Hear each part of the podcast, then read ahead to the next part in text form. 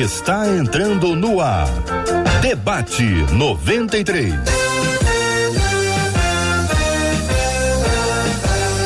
Realização 93 FM. Um oferecimento Pleno News. Notícias de verdade. Apresentação J.R. Vargas. Alô, meu irmão. Alô, minha irmã. Ah, que fala. J.R. Vargas. Estamos de volta Começando aqui mais uma super edição do nosso Debate 93 de hoje, nesta segunda-feira, sob a bênção preciosa do nosso Deus. Bom dia, Marcela Bastos. Bom dia, JR. Bom dia aos nossos queridos ouvintes. Mais uma segunda-feira, que alegria. E eu vou dar aqui o WhatsApp para os nossos ouvintes participarem com a gente. 21 96803 8319 96803 8319. Maravilha a participação dos nossos ouvintes, quem está acompanhando a gente pelo rádio 93,3. Bom dia. Deus te abençoe. Está no aplicativo, seja bem-vindo. Chega mais. Você que está acompanhando a gente aí pelo Spotify, pelo Deezer, acompanhando os nossos áudios hoje. Que Deus te abençoe grandemente. Bom dia para você que está aqui no site rádio93.com.br na página do Facebook da 93 FM ou no canal do YouTube da Rádio 93. Estamos juntos aqui, interagindo ainda mais. É o rádio com jeito de TV, para ficar assim, ó, mais pertinho de você. Marcela, vamos conhecer o time de debatedores que temos hoje aqui à mesa para os nossos queridos e amados ouvintes. Nosso timaço chegando, as telas sendo abertas, a nossa menina da tela, a doutora Elizabeth Pimentel o querido pastor Giancarlo e estreando com a gente hoje o jornalista e publicitário Mário Fernando Souza para um super debate 93. Maravilha, bom dia para a menina, bom dia para os meninos. Vamos ao tema 01 do programa de hoje, Marcela. Diz assim a nossa ouvinte: olha, gente, eu casei há pouco tempo e no início tudo foi maravilhoso, hum. viu? Só é? que o meu marido, é, ah. ele se tornou extremamente possessivo. Ele que quer controlar todos os meus passos, com ah. quem eu falo. Ele já chegou ao extremo de monitorar as minhas ligações para os meus monitorar. pais. Tava ligando para os meus pais, ele foi monitorar. Tava ligando muito para os pais. É, vai ver que foi isso, né? na opinião dele, tava... na opinião dele. Não sei, ah. né? Pois é. Olha só, hum. olha essa história. Ela disse: uma vez na igreja ele cismou que eu estava sorrindo para o baterista e Ei, rasgou a minha Bíblia. O baterista dentro do templo. Sofre. O que que ele fez, Marcela? Rasgou a Bíblia dentro do templo.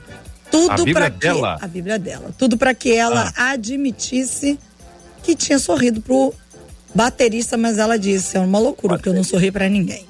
E aí Meu ela pergunta: Deus.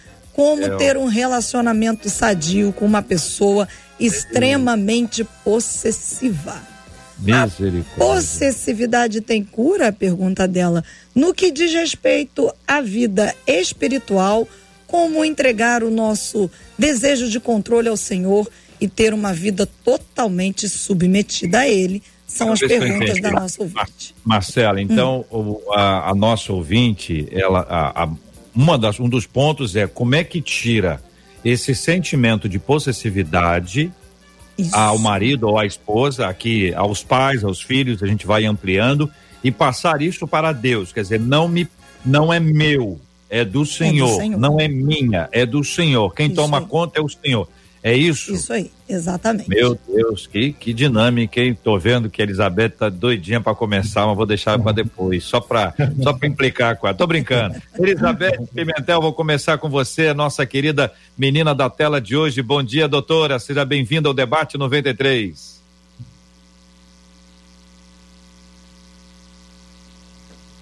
Então, a doutora tá falando, tá falando, é. mas nós não estamos conseguindo ouvi-la. Estava... Achei que era um desafio.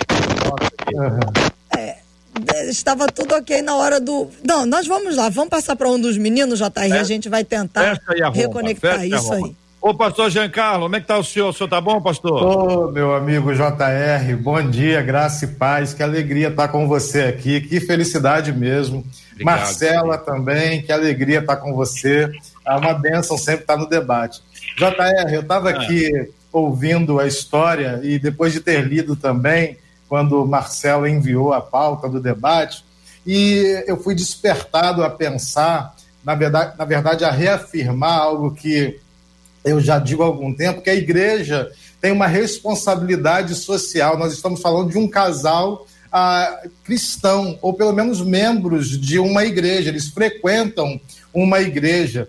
A igreja tem uma responsabilidade social, uma responsabilidade espiritual na preparação dos noivos para o casamento, sabe, JR? É, assim, como que a liderança, como que o pastor, ah, no, no preparo, eu acredito que tem um preparo. Ah, toda vez que tem um casamento aqui, que eu vou fazer um casamento, eu encontro duas, três, quatro, cinco, tantas vezes, doze vezes, se necessário, com, os, com o casal, com os noivos.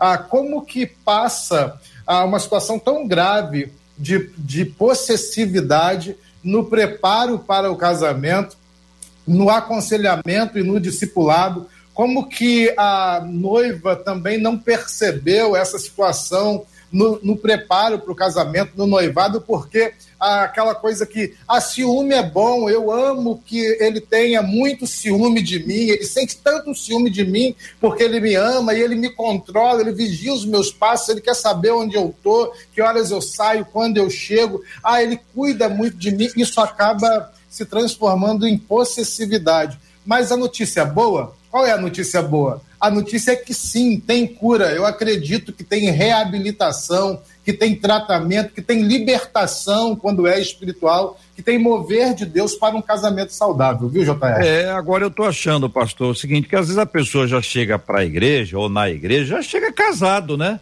É, tem ou aí... então ou então não pede ajuda de ninguém antes, né? Quer dizer, quando tem isso antes, a pessoa consegue identificar geralmente é possível ter uma ajuda aí, né? Mas me parece, querido Mário Fernando, bom dia, que no começo o ciúme, essa coisa da possessão, né? O que que o cara faz? O cara busca a menina em casa, leva ela no trabalho, busca ela no trabalho, leva ela em casa. Não, é uma coisa linda. Aí ela diz assim: Olha, isso nunca me aconteceu. Ele cuida de mim, ele me protege. Na verdade, na verdade, neste caso, ele estava só controlando, dominando ali para evitar que os bateristas pudessem aparecer. Pastor uh, Giancarlo já trouxe a opinião dele. Mário, Fernando, qual a sua opinião sobre esse assunto, querido? Bom dia, queridos. Bom dia, dia. Bom dia, Jota. Bom dia, doutora Elizabeth, pastor João, pastor Marcelo, Marcelo Jota. Bom, eu acho que a questão da possessividade uhum. é, uma questão mais social do que espiritual. Eu acho que o contexto machista em que, hum. em que a, a sociedade, é, especialmente brasileira, exi, coexiste, coloca a mulher, é, em muitos casos, numa posição inferior, né? E essa, essa coisa da mulher querer manter o lar, manter a instituição, ela não se submete. Isso que você falou aí do, hum. da conquista, né? É, na verdade, o cara está cercando, criando um curral para garantir o dele, e ela não percebe isso, né? É. É, e acaba que ela se torna refém dessa situação, e quando o casamento evolui, torna-se tarde demais, né? E a gente está vendo agora, durante a pandemia, uma aceleração e um crescimento muito grande do, do, dos, dos, casos de violência doméstica, exatamente porque o que era enrustido pelo distanciamento do trabalho, pelo dia da rotina de trabalho, ficou evidente no dia a dia das, das famílias, né? Uhum. É, o marido se sente sim dono da sua mulher na maior parte das vezes, né? É, por quê? Porque ele é inseguro, porque ele não tem certeza do que ele representa para aquela mulher, ele não uhum. sabe o que, que ele representa socialmente, aquilo talvez traduza frustrações que ele traz do trabalho, da vida cotidiana dele para dentro de casa, e o ente mais frágil, o ente mais próximo, que a mulher acaba sofrendo desses impactos. Então, é, no final da história, a única propriedade, entre aspas, dele é a mulher. E essa propriedade sofre, sofre é. todos os impactos é, dessa, dessa, dessa questão social. Que que você acha, ouvinte? Qual a sua opinião sobre esse assunto? Conta para mim aqui no Facebook, no YouTube, tem ali o chat já está aberto para que você dê a sua opinião. conte aí a sua história, claro, volta a te dizer, se é uma questão pessoal, não conte no Face nem no YouTube, conta no WhatsApp, que é pra gente poder trazer essa sua fala pelo 968038319, 21, Rio de Janeiro, 968038319. Queremos a sua participação, a sua opinião sobre esse assunto. Como é que lida com isso, hein? Como é que lida com isso? Quando o esposo acha que a mulher é propriedade dele. Mas, Elizabeth, não tem também o contrário? A mulher é tão controladora, possessiva, Hein? Ou não, Elizabeth? Bom dia, bem-vindo. Chegou a se ajeitar na cadeira. Ah, meu Deus do céu. Elizabeth, a gente continua, não, a gente continua sem te ouvir. Oh, meu Deus do céu. Vamos, vamos lá, vamos minha gente. Tá me ouvindo agora? Agora sim, Brasil. Vamos. Agora sim, Elizabeth. Oh, Aí, isso. Tirei aqui o fone, viu? Não joga fora Pronto. não, joga fora não, que vai ser útil depois. Vai lá. Olha só, JR, primeiro deixa eu, eu é, te dar o meu parecer sobre esse, esse relato aqui, antes de responder a sua pergunta, porque a gente não está diante aqui é, é, tudo que os pastores falaram são, é, é muito coerente, é real e existe. Agora, dentro desse relato que a gente acabou de ler, não é um problema só de um comportamento que precisa de orientação, não é um comportamento social, isso é um desvio sério, certo? É um problema sério que se chama abuso. Essa moça não sabe, mas ela entrou dentro de um relacionamento abusivo aqui tem, eu posso falar para você frase por frase do que ela falou, que tudo isso se encaixa nas características de um relacionamento abusivo. Ela está, ela casou com um abusador. Só que o problema é que as pessoas reconhecem abuso quando tem espancamento, quando tem agressão física, porque deixa marca. Mas não é só esse o tipo de abuso que existe. Existe o abuso psicológico, o abuso emocional. E é isso que ela está vivendo. E esse abuso, o fim disso é muito feio. É a perda total da identidade, é doença física de verdade. E por que, que ela não percebeu? Porque ela tem os problemas emocionais dela, que eu vou falar depois. Mas primeiro eu queria colocar essa característica aqui, porque a gente está diante de um problema seríssimo, certo? Isso não é uma coisa simples, o que está sendo relatado aqui. Aqui é, por que, que essa pessoa entra num relacionamento tranquilo e bem que parece que está tudo bem? Porque o abusador ele é sedutor. Ele conhece o ponto fraco da pessoa que ele escolhe, certo? Então ele entendeu qual é a fraqueza dela, ele deu aquilo que ela precisava. Agora que ele já tem, ele vai exercer a satisfação pelo domínio. E um abusador, para começar a fazer o, o para colocar a cena do jeito que ele quer, ele precisa tirar a pessoa do relacionamento dela. Então ele tira dos pais, ele tira dos amigos, ele tira de rede social, ele tira de todos os lugares para que ela não tenha com quem desabafar, para que ela não receba é, é, nenhum conselho de ninguém e para que ela seja uma presa fácil. Isso é a coisa mais séria que a gente pode ter já feito. Eu nunca peguei um relato nesse programa tão sério quanto isso que a gente está tratando aqui hoje, certo? Se essa moça estiver ouvindo, ela ainda tem tempo para buscar ajuda. Ela precisa buscar para ela e não tem conselho só de pastor que vai resolver esse problema aí. É lógico que se Deus quiser, ora e tudo se resolve, porque Deus levanta até morto de quatro dias. Então, Deus pode curar qualquer coisa, mas nós estamos diante de um problema emocional extremamente sério de um abusador que não vai ficar por aí. Quando ele fala para ela assim, é, você tem que admitir que você riu para aquele homem, o abusador, ele cria fantasias que estão na cabeça dele a partir daquilo que ele é capaz de fazer. Então, ele é capaz de trair, ele tem fantasias de traição, só que ele projeta tudo isso naquela pessoa. Então, ele vai perseguir até ela admitir uma coisa que ela não fez. E vai chegar num ponto em que ela vai acreditar que se ela falar tudo que ele quer ouvir, se ela fizer tudo do jeito dele, ela vai acreditar que ele vai melhorar. Não vai. Ele vai tirar o sangue dela e não vai ficar bom porque ela está alimentando a doença dele, certo? Então, se eu for falar mais aqui, eu vou falar o programa inteiro. Então, eu vou dar espaço para os outros falarem aqui, mas pode acreditar no que eu estou dizendo. Nós não estamos diante de uma situação simples. Isso aí não vai acabar bem.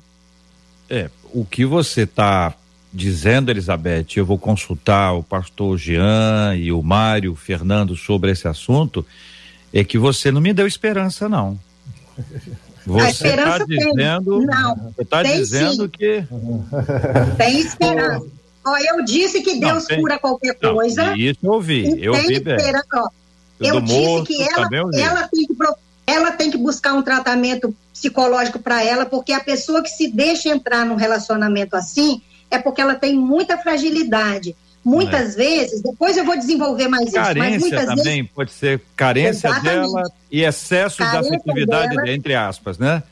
Carência dela por ter vivido provavelmente um relacionamento com pai ou mãe que ela aceitou migalhas. Ela recebeu Entendi. migalhas, então ela aprendeu a viver com migalhas. É. Tem solução em Deus, tem solução no tratamento dela e tem solução no tratamento dele.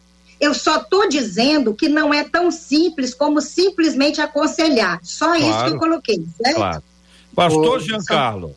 Ô, JR, eu, hum. eu entendo perfeitamente e até caminho junto com a doutora Elizabeth até o ponto onde nós não estamos é, diante de um quadro simples. É fato, por isso eu apontei lá no início ah, que no processo, se é que eles são pessoas com histórico de igreja, no processo houve falha do discipulado, na percepção, no namoro, no noivado, que é essa fase de conhecimento. Talvez, como a doutora disse, exista uma fragilidade, uma doença mesmo nos dois. Ah, existe um quadro patológico que não se resolve só com aconselhamento, mas também não se resolve só na clínica. Aí a gente ah, entende que existe complementaridade ah, no trabalho de cuidado dessas pessoas. Ah, até porque é muito hum. comum, JR, a Marcela, a doutora Elizabeth, Mário, é muito comum, é, entendam o que eu vou dizer aqui agora, é mais comum do que vocês imaginam que pastores se deparem com quadros como esse todos os dias. Todos os dias. Tanto de abuso do homem, principalmente por conta da estrutura social, dessa estrutura do machão, dessa construção do homem machão, do homem que manda, do homem predador, dominador, ele vai atrás da caça, a mulher é uma caça e o homem tem que caçar, e agora então quando ele conquista a caça é direito dele, é um objeto dele, essa objetificação da mulher na sociedade, então a gente tem essa, esse, essa dialética aí, o homem machão, a mulher objetificada, a gente encontra esse quadro demais nas nossas igrejas. Demais. Ah, eu já vi, JR, pessoas que. E vou dizer para você que três situações que eu já vi diante da minha mesa no gabinete. Pessoas que não conseguiram, que o relacionamento afundou, infelizmente pessoas que trabalharam muito e encontraram solução ah, com acompanhamento psicológico, psiquiátrico, acompanhamento médico e tudo mais. E pessoas que foram libertas ah, pelo poder do nome de Jesus, se converteram, entenderam que estavam em pecado, porque é pecado além de doença, o que esse rapaz está fazendo é pecado. Ele agride a sua esposa e não é isso que o princípio bíblico diz. O princípio bíblico diz que o marido deve dar a sua vida pela esposa, a mulher em missão junto com o marido e o marido dando a sua vida pela esposa. Então, a, a, a, pessoa, quando reconhece que está fora do princípio bíblico, ela se compreende em pecado. Quando se arrepende, Jesus tem poder para libertar. Agora, a, eu, o que eu aconselharia se essa jovem me pedisse aqui, estivesse diante do meu gabinete, numa conversa, eu diria a ela: olha, vocês precisam de muitas ajudas. Vocês precisam de ajuda de amigos, vocês precisam de ajuda da igreja, vocês precisam de ajuda dos pastores, vocês precisam de ajuda dos psicólogos, dos psiquiatras. Toda ajuda nesse quadro é possível, porque ah, se a gente entende que existe sim esperança, a gente também deve lidar com isso, com ah, o grau de preocupação que a situação ah, requer de nós. É, é, realmente muito sério. Por, por isso eu digo ao ouvinte que se identifica com essa, eh, com essa a, a, ouvinte que relatou, que eles não lidem com isso de maneira simplista, mas que também não percam a esperança. Tem esperança sim. Em Jesus, tem esperança na caminhada, sempre tem, JR. Mário Fernando. É, tem uma pergunta é, importante nessa questão. Será que ele reconhece o problema para ser ajudado? Né? E será que ela reconhece nesta questão, que na minha opinião é patológica, é, a necessidade do casal ou dela ser protegida, né? Eu falei no começo do aumento de violência doméstica durante a questão da pandemia. É, na verdade, não foi só durante a pandemia que esses números apareceram mais, mais latentemente. É, esses números apareceram mais porque a mídia começou a atacar isso de maneira mais frontal, porque o, o, o abuso moral contra, contra a mulher né, começou a ser relatado em campanhas de mídia e, e, houve uma mobilização grande em relação a isso. Mas quando a gente começa a narrar é, o, o, histórico dessa patologia, é, e aí eu estou falando, doutora Elizabeth, me permita, me permita até entrar um pouco na sua área. É, quando a gente começa a narrar que lá na infância do, do, do menino que se tornou o marido possessivo, doentio, é, é, houve um choque ou até mesmo uma violência, né? É, ou na menina que viu no pai situação semelhante, porque se a gente narrar, fizer uma cronologia os últimos 50 anos, né, é, e a gente vê as curvas geracionais é, das famílias que se formaram nesse período, a fotografia é exatamente essa, né, com raríssimas exceções, com raríssimas exceções, a gente vai ter famílias bem estruturadas no, no aspecto de pai ama mãe, né? Que ama aos filhos, que tem nesses, nesse casal uma referência. Então, na verdade, a gente tem uma doença social crônica, né? Que precisa ser agora, agora que a coisa veio à tona de maneira muito forte, né? Com a força da mídia, com a força é, da, da, da, da mulher se manifestando, né? Porque é, e aí, aqui no Espírito Santo tem, uma, tem um centro de estudos de violência contra a mulher, né? E, e, a ONU tem aqueles sete pilares do empoderamento feminino que trata muito fortemente essa questão é, da violência contra a mulher, né? E esses assuntos passaram a ser ficar muito em voga no nosso dia a dia. Então, eu, eu acredito, pastor Jean, que é uma patologia muito séria, é uma patologia que está enraizada no seio das nossas famílias, né? É, creio no poder transformador é, da palavra, da fé, mas eu creio também que essa questão começa no entendimento de que o problema existe fundamentalmente, uhum. né? E ele está em estatisticamente, se a gente for observar, de alguma forma, todas as famílias, todas as famílias têm algum tipo de problema de violência moral, emocional. E aí, quando descamba para o físico, aí o negócio é sério. Teve uma campanha de mídia recente é, que falava o seguinte: não deixe acontecer a primeira vez. Não deixe acontecer a primeira vez. Né? É, eu tenho um caso para complementar esse, esse, raciocínio do finalmente, é, que aconteceu num aconselhamento do grupo de, do grupo de aconselhamento da igreja que eu frequento, a mulher era muito agredida verbalmente pelo marido, muito. Até um dia que ele a empurrou e ela ficou com uma luxação no ombro. Tá, aí ela virou, não, nada demais, deixa pra lá, não vou fazer nada. Ela comentou isso com uma irmã na igreja. É, em seguida, semanas depois, ela foi parar no hospital, é, internada numa UTI, porque é, sofreu um traumatismo craniano por causa do empurrão do querido, do querido marido dela.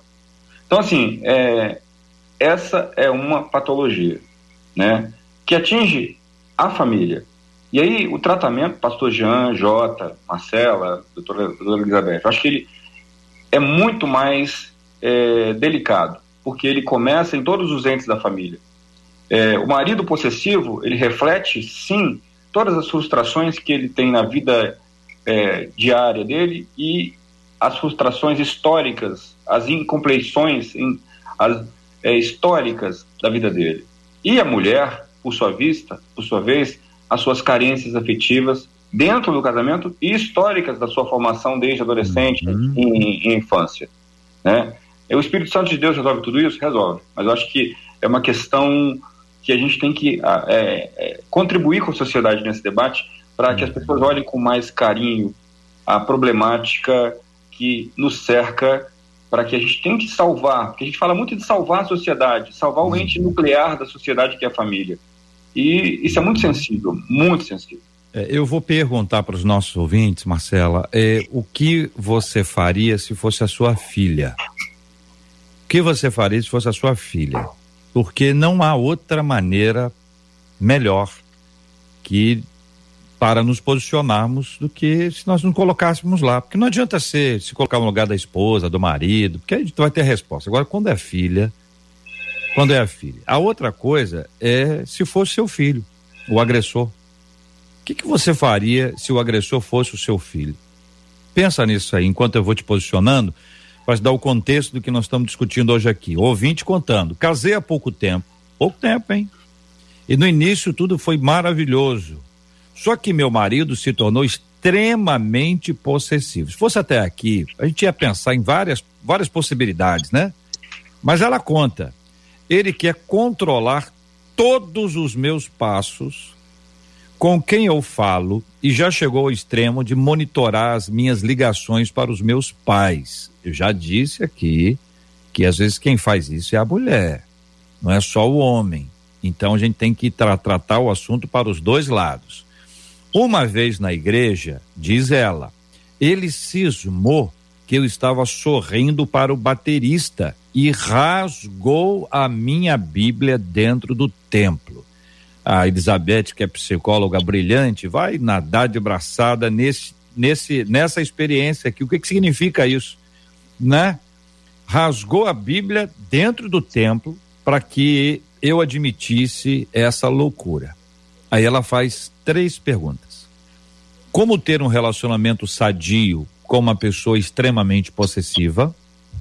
Ela, segundo ela, ela não sabia que ele era assim. A possessividade tem cura? Pergunta muito boa.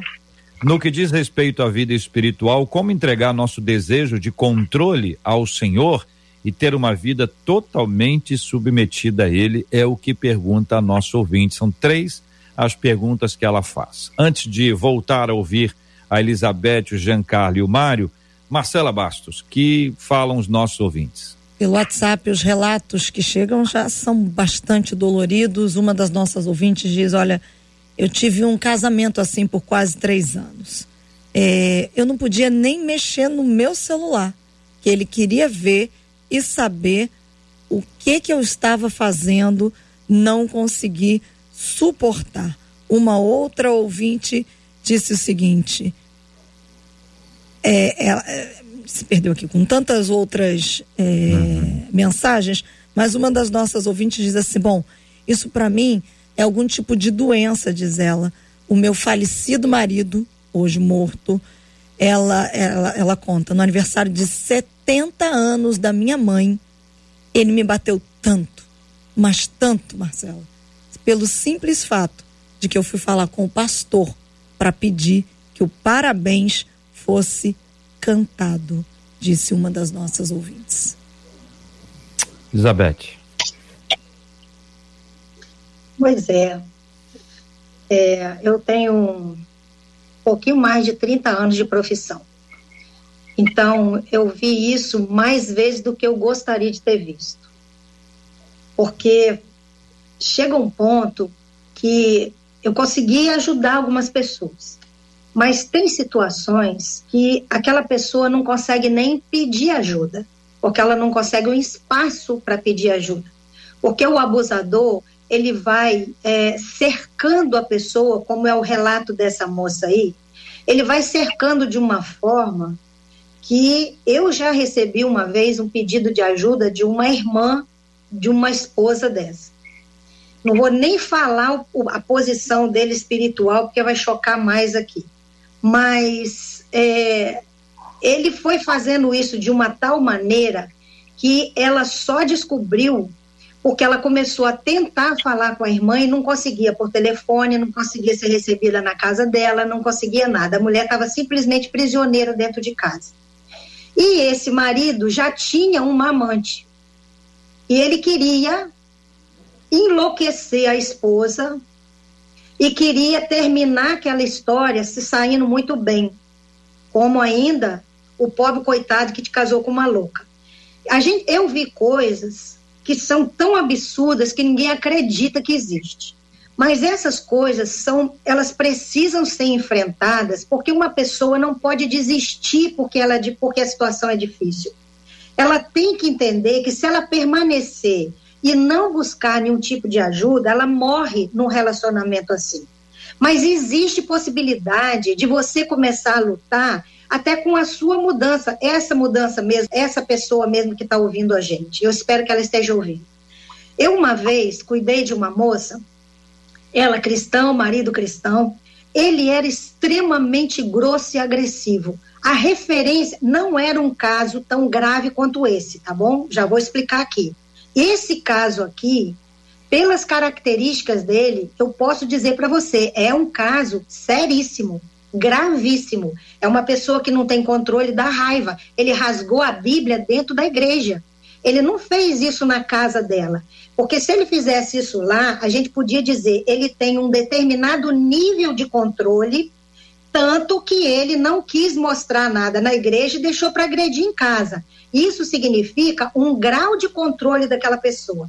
Mas se ele expõe toda a agressividade dele perto dos outros dentro da igreja, ele não tem, o limite dele é muito pequeno. Então, isso é muito sério. Se ele invocar que ela traiu e se ele resolver bater porque ela traiu, nada vai provar que ela não traiu, certo? Bom, deixa eu contar para poder falar esse exemplo, para essa moça ver o que, que ela pode fazer. Eu tratei de uma moça que a estima dela era muito baixa, porque ela tinha um pai que também era agressor, que também era possessivo, que também era frio. Se casou com alguém com as mesmas características do pai dela. E a pessoa não percebe que ela está fazendo uma escolha parecida, porque esse modelo é inconsciente. Ela se sente atraída sem perceber que está sendo. Bom, esse rapaz, ele, ele gritava com ela, ele, ele impedia ela de fazer compra no mercado com que ela, das coisas que ela queria, ele, ele exigia que ela fosse com ele, mas quando ela pegava um iogurte, ele tirava da mão dela e jogava de volta. Quando ela ia pedir uma carne, ele gritava perto do açougueiro que quem mandava na casa era ele, quem trabalhava era ele, o dinheiro era dele, ele ia comprar a carne que ele queria.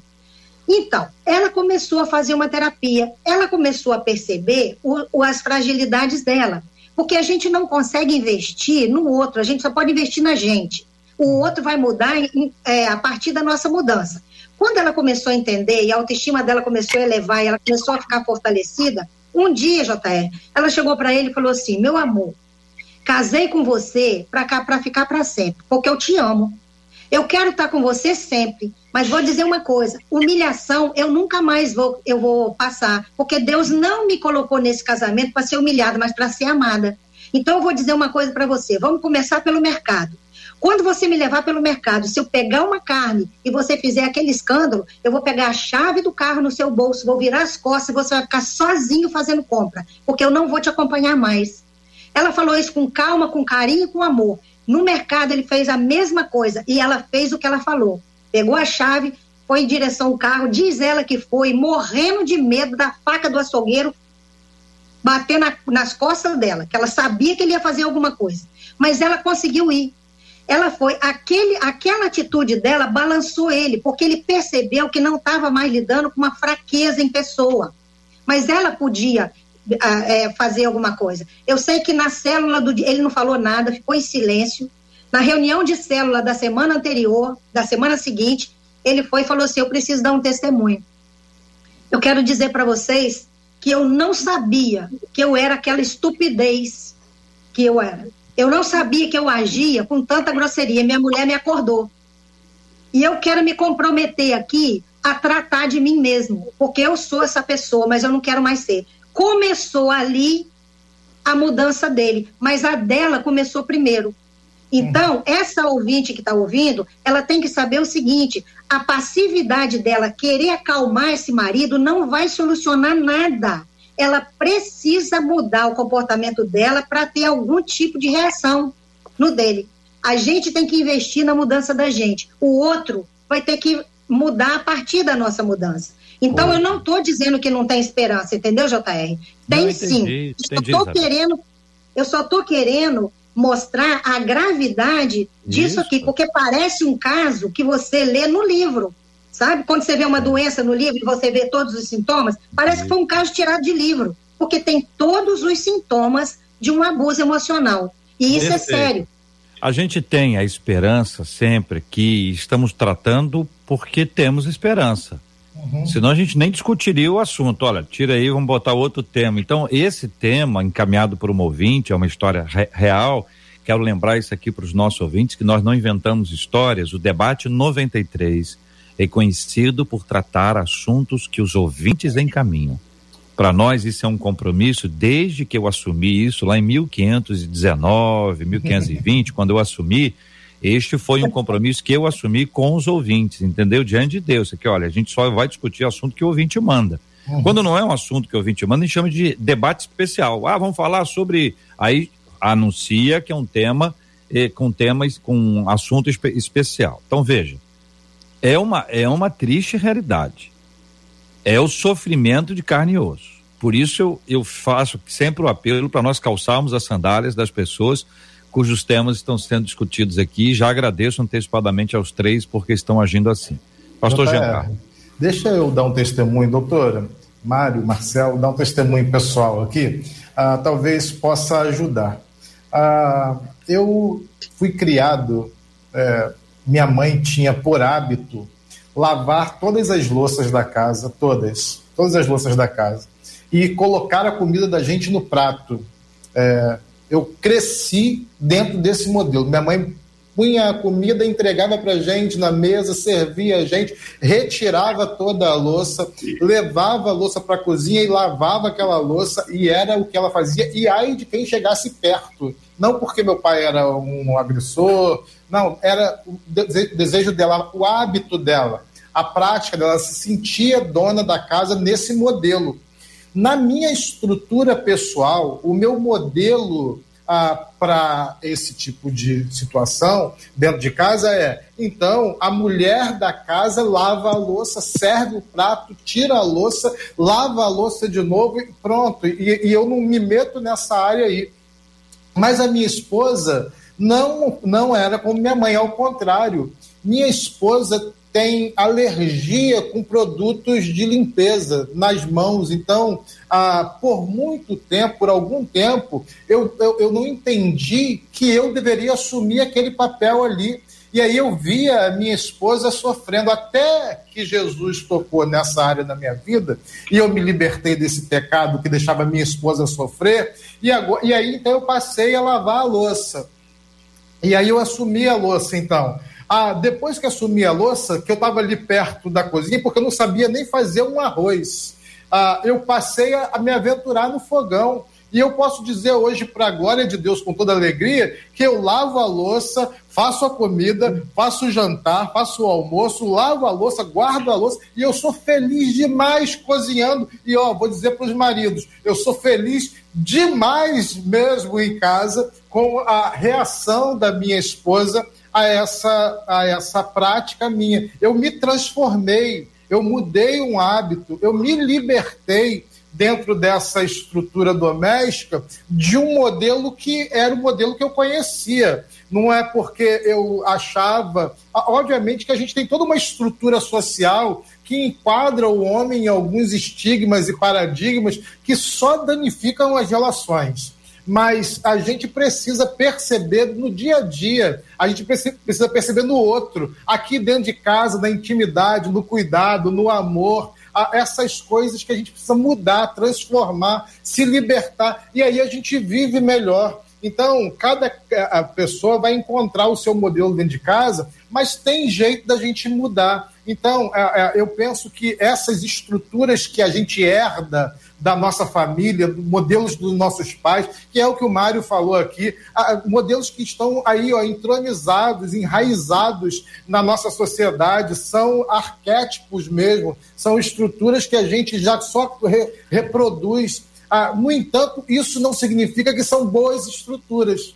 A gente precisa repensar a gente precisa tomar decisões para romper com esse modelo. E isso, obviamente, às vezes a gente precisa de ajuda a, a profissional. A, só para poder encerrar minha fala, eu quero dizer aqui sobre aquele caso que a Marcela citou aí, da irmã que foi agredida porque conversou com o pastor. Às vezes a gente precisa de ajuda profissional, tanto o homem quanto a mulher. Às vezes a ajuda profissional é a polícia.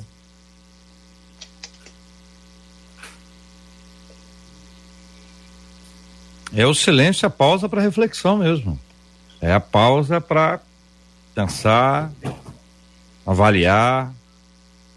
Como é que tá aí, ouvinte? Como é que tá a sua casa aí? Como é que estão os seus posicionamentos em relação a este assunto que nós estamos discutindo aqui? Qual é a sua inclinação? Como diz um ouvinte nosso aqui, tenso tenso. Muito bem, Marcela, ouvintes, fala dos nossos ouvintes, vamos lá. É, é difícil, é, os relatos são muito difíceis. Uma das nossas ouvintes diz: Eu passei exatamente por essa situação. Eu casei aos 19 anos. O meu noivo, eu confesso a vocês, já dava indícios de possessividade, mas eu não dei muita importância. Ele me afastou da minha família, dizendo que a minha família não me amava.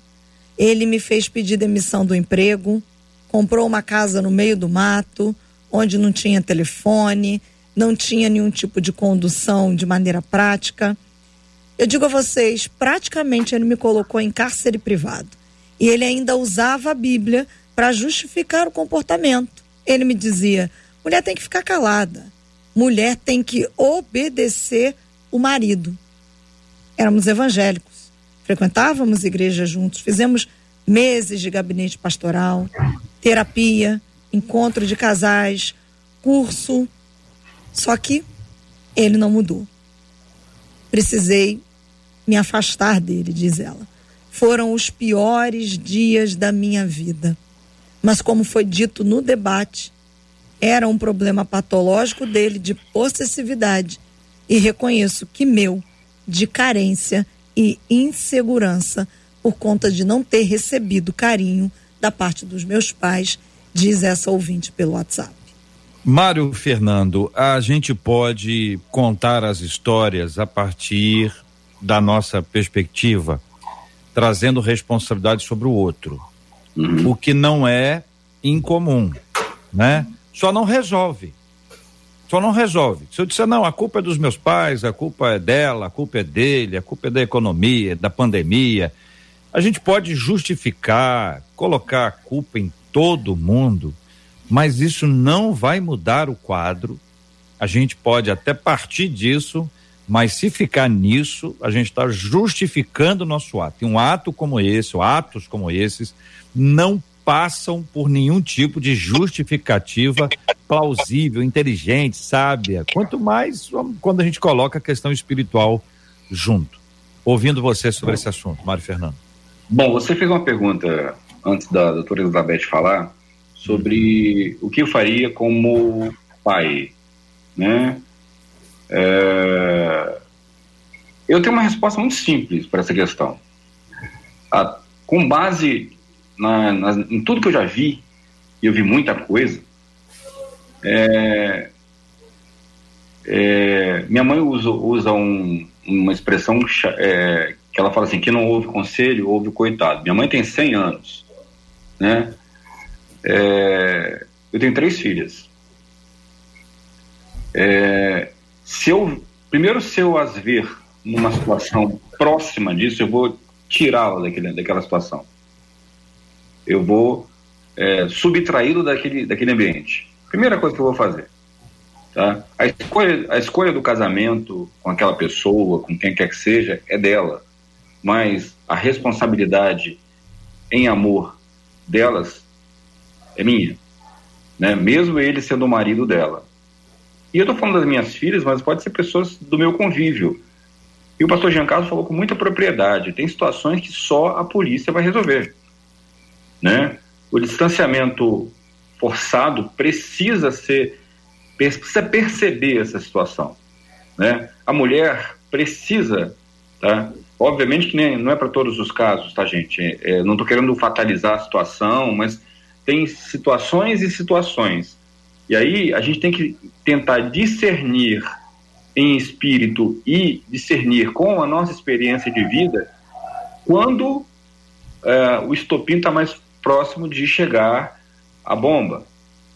Né? E, porque tem situações que são perfeitamente contornáveis com uma boa conversa, um, um, uma, uma, terapia, essa questão da, da mulher assumir a sua, re, recobrar a sua autoestima, recobrar o seu, sua, o seu papel naquela família, né? É, e aí, por exemplo, essa atitude é, de, desse exemplo que, que, que, a doutora nos deu foi perfeito, porque o, o, o a atitude é, dela intimidou o agressor. E, e, essa intimidação do agressor diz o seguinte: eu sou forte emocionalmente. Eu me tornei forte, mesmo que seja transitoriamente, eu me tornei forte emocionalmente, mesmo tendo muito medo da reação dele. Né? Tem, tem uma, alguma literatura é, sobre esse tema que, que eu andei pesquisando, com Tim LaHaye, de, de, de, de Charles Swindoll, que fala muito sobre a questão é, de ocupar o seu, o seu próprio espaço, né, de se dar valor, né, se dar valor.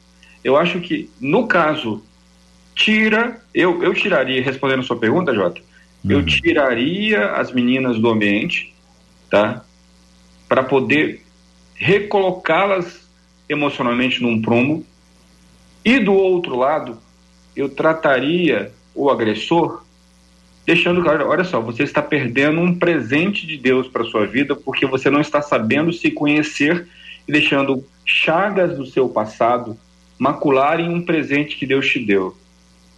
E você pode, sem estar percebendo, que eu, eu honestamente não acredito que é, esse tipo de atitude do homem seja premeditada no nível, não em sua maioria, seja premeditada. Aquilo são, são aflorações emocionais, é, a não ser que seja um caso de esquizofrenia, de alguma, de alguma patologia é, que esconda o racional, né? Que esconda o racional. Ou, vamos, vamos, vamos piorar a situação, alguma possessão demoníaca mesmo. Uhum. Agora, no caso, no caso normal que a gente está discutindo aqui agora, e, e do grande do, da grande maioria dos casos que vão parar nos hospitais ou na polícia, são aflorações de estados é, psicológicos, estados emocionais é, de, lado, de lado a lado, né? Uhum. Enfim, Bom, eu acho que, que, é, que é, eu tiraria as meninas do, do ambiente para tratar os dois lados. Eu confesso para os queridos, amados ouvintes, debatedores, que eu estou angustiado. Uhum esse assunto está me deixando angustiado, porque eu fico imaginando quantas meninas estão dentro desse lugar, desse ambiente, vivendo essa realidade agora, nesse exato instante. Uhum. Algumas delas ouvindo rádio baixinho, uhum. colocaram no fone, com medo. Isso não é uma vida Aí três perguntas, eu vou pedir a vocês que nos ajudem a responder da forma mais objetiva possível. Como ter um relacionamento sadio com uma pessoa extremamente possessiva? É a pergunta número um que faz a nossa ouvinte. Quer começar, Elizabeth? Não tem possibilidade. Não ah. existe condição de você ter saúde e doença não se mistura, certo? Uhum. Relacionamento saudável é feito com pessoas saudáveis. Uhum. Não dá para associar, um, colocar um relacionamento saudável com uma pessoa doentia.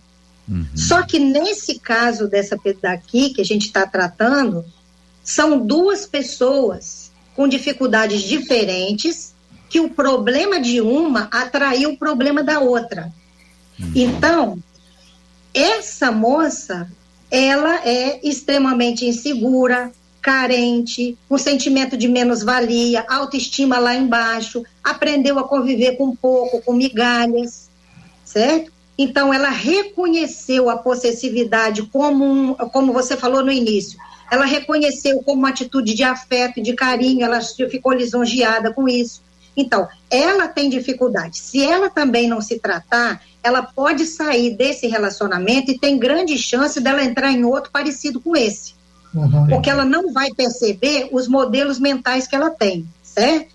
Então, ela precisa de cura também. Ele, com certeza, muito mais. Agora, a gente falou de nível de consciência, né? Aqui. Uma pessoa assim não tem uma consciência de que está sendo tudo isso, certo? É lógico que não é inconsciente, eu não estou tirando a responsabilidade da pessoa, não. Eu não estou dizendo para você que é um, é um psicótico que não sabe o que está fazendo. Não, ele sabe o que ele está fazendo, uhum. certo? Só que ele se acha na razão para fazer. Muitas vezes, eu não estou dizendo que esse é o caso aqui, e já serve para as pessoas entenderem como prevenção em casa. Muitas vezes, JR, é, é, relacionamento de pais com filhos, onde a criança, ela desde pequenininha, ela não tem noção de hierarquia, ela não aprende a ter respeito, ela cresce sabendo que ela manda nos pais, ela manda na casa, a vontade toda feita é para ela, ela começa a adquirir uma sensação de poder tão grande que uhum. isso só vai aumentando com o tempo e ela ninguém freia essa pessoa, ela acha que ela manda em tudo, que ela manda nos outros, que ela manda na igreja, que ela manda na mulher, que ela manda nos filhos, por causa de um poder que ela adquiriu quando era criança. Uhum. Então, isso vai ajudar as pessoas que são mães que estão me ouvindo aí agora. Se você não quer que o seu filho seja um abusador no futuro, aprenda a ensinar para ele que tem hierarquia, que é preciso ter respeito, é preciso se colocar no lugar do outro, é preciso aprender a sentir a dor do outro. Se você colocar seu filho num pedestal, tem muita chance dele se tornar um abusador no futuro. Certo? Então, responde. Na sequência, Mário, a pergunta é: a possessividade tem cura? É a segunda pergunta que faz a nossa ouvinte. Eu acredito que sim né? Acredito que tem, tem sim a partir primeiro do reconhecimento de que você é possessivo, né? E, é, e, e, nesse processo terapêutico, é, e ele vai desde a questão da psicologia até da, psiquiatria, eu acho, é, passando pelo gabinete pastoral, é, tem cura sim. E aí é, eu andei lendo uma, uma literatura sobre esse assunto que orienta o seguinte: a você identificar em você os gatilhos que fazem com que você desencadeie esses processos agressivos, né? Se você é, é mais ou menos como os 12 passos do AA, né? Ou é, quem já teve síndrome do pânico sabe do que eu estou falando. É, você sabe quando você está próximo de ter um surto, né? Porque você identifica, opa, isso aqui não, não, tá, não tá batendo com a minha. Então tem cura? Tem. Primeiro, é você, identificar, você se assumir. Assumir que você tem um problema nessa área. Segundo, você buscar tratamento. E terceiro, durante o processo de tratamento, você identificar os gatilhos que provocam esses, esses, esses, esses, esses surtos, esses ataques, esses, esses rompantes Uhum. E terceiro, acho que, e quarto, mais importante, se colocar no lugar da pessoa que você ama. Uhum. Como eu estou, como eu como eu me sentiria se eu estivesse sendo tratado da mesma forma, em direção oposta, uh, com essa frase, com essa palavra, com esse comportamento, com essa atitude? Eu acho que esses quatro passos são importantíssimos. Pastor Giancarlo, a última pergunta que faz a nosso ouvinte no que diz respeito à vida espiritual. Como entregar nosso desejo de controle ao Senhor e ter uma vida totalmente submetida a Ele? O JR, é, a gente vive numa constante batalha. O texto bíblico diz isso, as cartas paulinas afirmam, as cartas de Pedro também nos ensinam, nos exortam, nos orientam a gente vive numa constante batalha entre a carne e o espírito.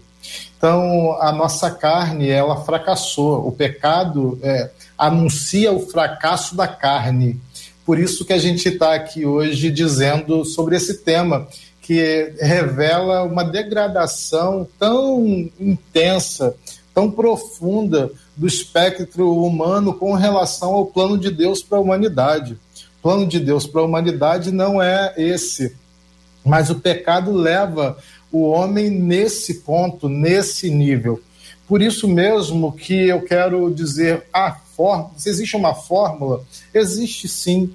A fórmula Paulo anunciou para a gente lá no texto de Gálatas, na carta à igreja do, da Galícia, da Galácia, Paulo diz: o fruto do Espírito é e aí você vai ver as obras da carne e o fruto do espírito. Então eu preciso entender aquilo ali como um manual para eu reproduzir. Então eu vou reproduzir amor, eu vou reproduzir bondade.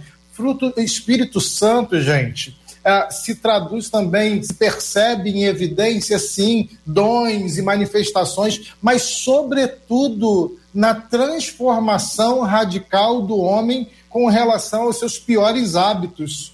Quando o homem cheio do espírito transforma os seus piores hábitos em hábitos melhores, ele anuncia, ele diz que está cheio do espírito. Então, ah, do ponto de vista espiritual, esse rapaz, ah, essa jovem, precisam ler a carta aos Gálatas e ah, dar passos, buscar no dia a dia, tomar decisões quando vier o desejo de maldade, porque o apóstolo mesmo também diz: o bem que quero não faço, o mal que não quero, tantas vezes é esse que eu faço. A gente está nesse conflito e a gente precisa mortificar essa parte de nós que quer ser má, que quer produzir maldade, que quer agredir o outro, que quer deflagrar é, é, sofrimento no outro. Então, é, espiritualmente é essa a nossa prática, é muito, é, é muito prático mesmo. É, assim, é, é, é um, são dois lados. Ou eu assumo o pecado e vou reproduzir esse tipo de comportamento,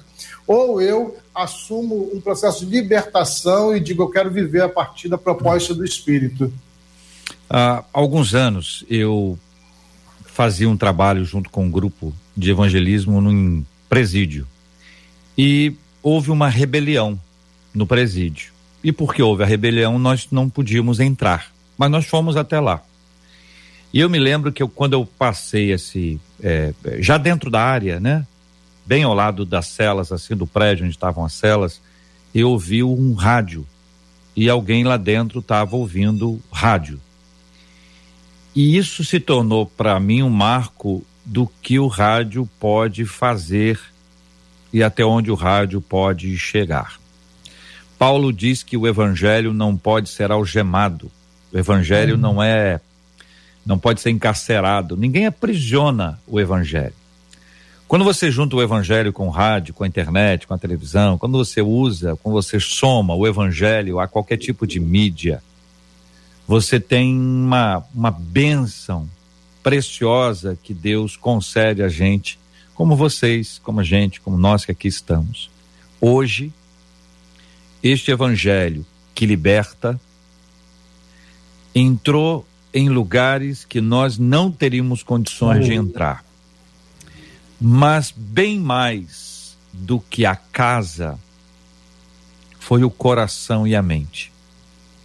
O evangelho de Jesus entrou no coração e na mente de abusadores e de abusadores em potencial. Alguns que não manifestaram isso, mas estão lutando contra isso no coração. É preciso pedir ajuda, como você ouviu, porque há solução.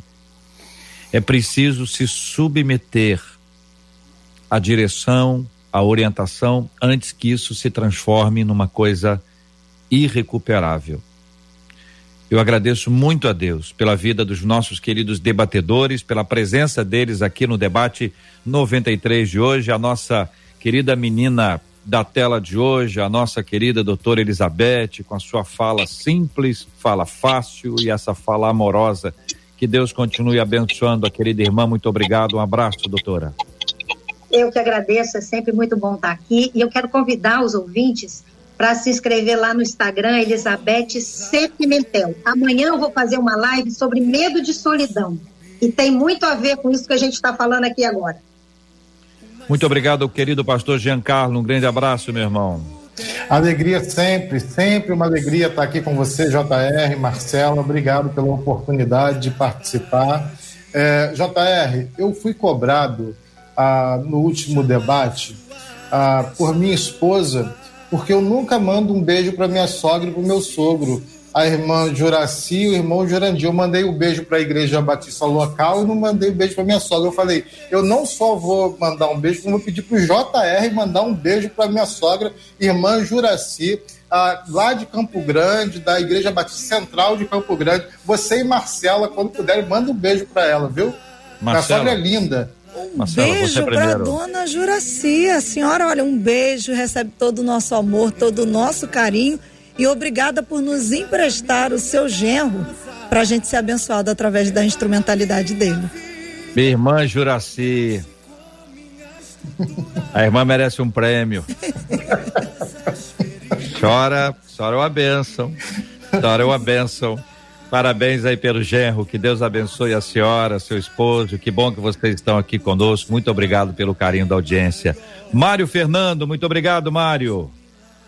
Bom, eu que agradeço pelo carinho, eu conheço você desde o século XIV, então assim, é, e é muito bom, é bom ver você fazendo a obra através desse meio tão maravilhoso que a gente vem dele, né? E obrigado por me convidar para participar desse debate. Aprendi muito hoje. Que bom que você está aqui, cara. Que Deus te abençoe muito. Uma próxima Amém. vez a gente conta umas histórias aí dos tempos de rádio lá em 1519 aí. Marcela Bastos, muita gratidão a Deus pela vida dos nossos debatedores e dos nossos ouvintes de forma especial hoje. Sim, os nossos ouvintes externam a gratidão pela vida de cada um de vocês três, agradecendo por todo esclarecimento. Eles dizem debate esclarecedor. Há outros Graças. ouvintes dizendo tema extraordinário. Louvamos Difícil, a Deus pela é? vida de cada um de vocês. Porque alguns deles dizem assim: esse é um tema que faz virar chave na nossa mente. É o Isso. que muitos dos nossos ouvintes têm compartilhado aqui. Isso, boa palavra. Nós vamos orar, vou pedir o pastor Giancarlo para orar conosco, vamos apresentar esse tema diante de Deus em oração. Uma de nossas ouvintes está nos acompanhando, o nome dela é Márcia. Ela pede muito das nossas orações por que, questões emocionais e espirituais que têm afetado a sua vida. Está vendo a gente aqui agora. Vamos pedir, viu, Márcia? Olha, olha para cá, Márcia. Você não está sozinha. Nunca esteve. Você passou pela sua mente essa ideia. Eu quero te dizer que você nunca. Deus está sempre com a gente. Até quando não tem nenhum de nós presentes, Deus está presente, porque Ele não depende da presença de alguém para manifestar a sua presença, embora Ele faça isso de maneira muito preciosa. Ele há de abençoar a sua vida. E nós vamos orar também, pastor, pela cura dos enfermos e por consolo aos corações enlutados. Hoje, esta palavra e esse assunto está chegando lá no coração, lá na mente de quem tanto precisa, como disse a Marcela, virar essa chave e ter a sua história mudada em nome de Jesus.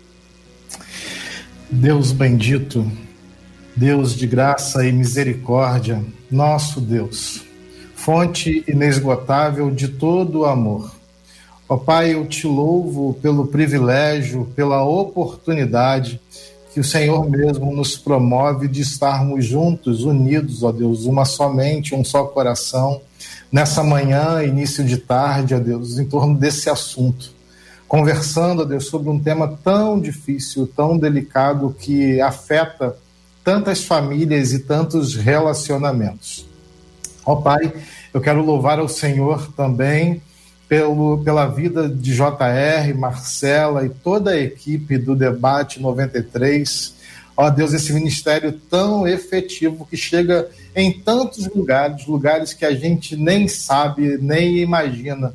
Por isso mesmo, Senhor, eu rogo ao Senhor que o teu Espírito visite, ó Deus, cada ouvinte, o teu Espírito visite cada pessoa, ó Deus, que está acompanhando esse debate que haja libertação nessa manhã, que haja mudança de mente, que haja nova mentalidade, ó Deus, nos meus irmãos, nas minhas irmãs, ó Deus, para que tenham uma vida nova e saudável. em especial, nós clamamos, apresentamos a Márcia. Cura, ó Pai, a, a Márcia de todas essas fragilidades, ó Deus, de todas essas enfermidades emocionais. Pai, abençoa também a doutora Elizabeth, o Mário, ó Deus, assim como suas famílias. É essa nossa oração, gratos ao Senhor por tudo, em nome de Jesus. Amém e graças a Deus.